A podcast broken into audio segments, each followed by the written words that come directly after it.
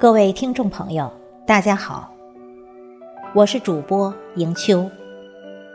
今天我们为大家推荐的文章题目是《内在的修养，最终决定你的相貌》。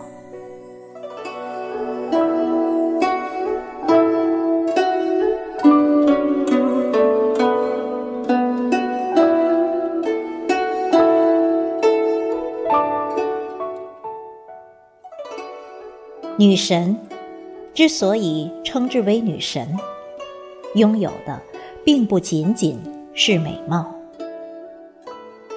对于身处俗世的我们来说，即使你再怎么沉鱼落雁、闭月羞花，也经不起岁月的打磨，韶华终将逝去。有位美容、美颜、美姿。不如美心，只有心底的明媚，才能滋养出旷日持久的赏心悦目。想要美好相貌，就得让自己心境明媚。所谓相由心生，心里想什么，你就像什么。愁苦。就会生出相应的皱纹，快乐，则会有完全不同的欢颜。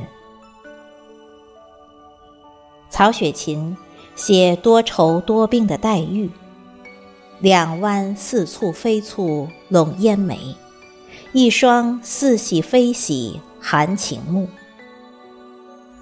善良懦弱的迎春，肌肤微风，温柔沉默。写精明强干的探春，则是俊眼修眉，顾盼神飞。忧郁的人眉头紧蹙，宽厚的人眼神温和，自信的人自然嘴角上翘。这些习惯年深日久，就改变了面相。同样的，待人的谦卑。谈吐的优雅，读过的诗书，丰富的内心，都会投射在你面相中。你以怎样对待生活，生活又怎样对待你，最终都会呈现在你的容貌上。要养脸，先养心。平时我们都说以貌取人。其实说以相取人更为贴切，取的并不是美貌，而是好看。好看是眉梢眼角见清风明月，是举手投足里赏心悦目，是在最落魄的岁月里依然保持优雅与从容。一个人之所以优雅。并不在于外貌和财富，而在于内心的高贵。说一个人好看，绝非肤浅的美丽，它是一个人剥离了外表之后的素养，是放在浩瀚人群里也能一眼分辨出的气场，这是灵魂的样子。正如杨绛先生所说。我读书是为了遇见更好的自己。